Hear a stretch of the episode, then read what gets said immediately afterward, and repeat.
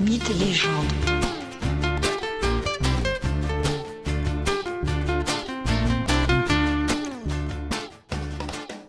Bonjour à tous et bienvenue dans ce nouvel épisode de Mythes et légendes.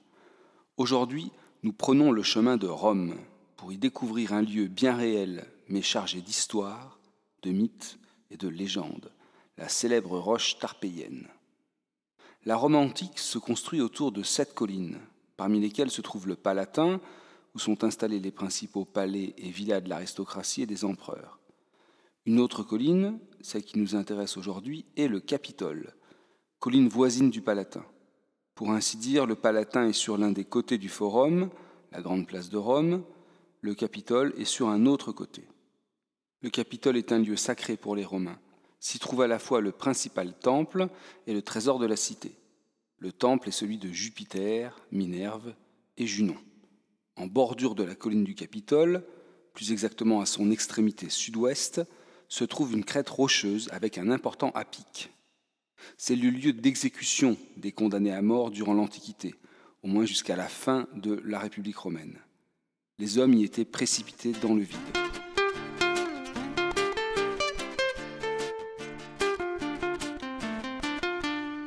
L'histoire légendaire du dieu est la suivante.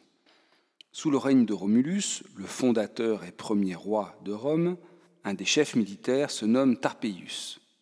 Romulus, le roi, lui a confié la défense du Capitole, colline dotée d'une solide forteresse, notamment pour protéger le trésor de la cité.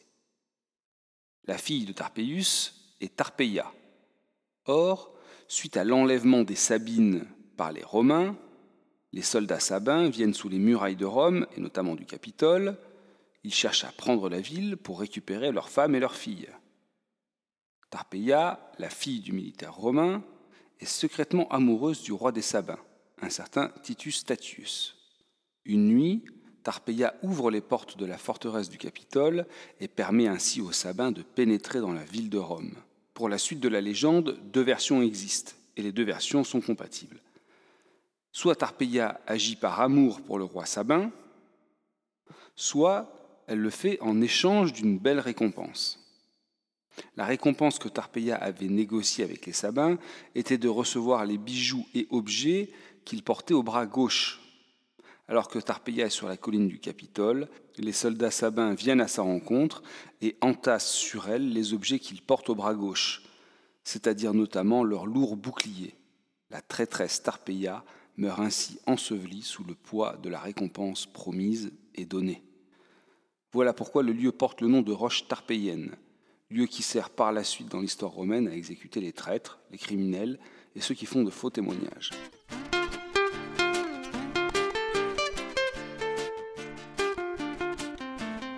Une célèbre expression de la langue française s'appuie sur cette légende. Il n'y a pas loin du Capitole à la roche tarpéienne.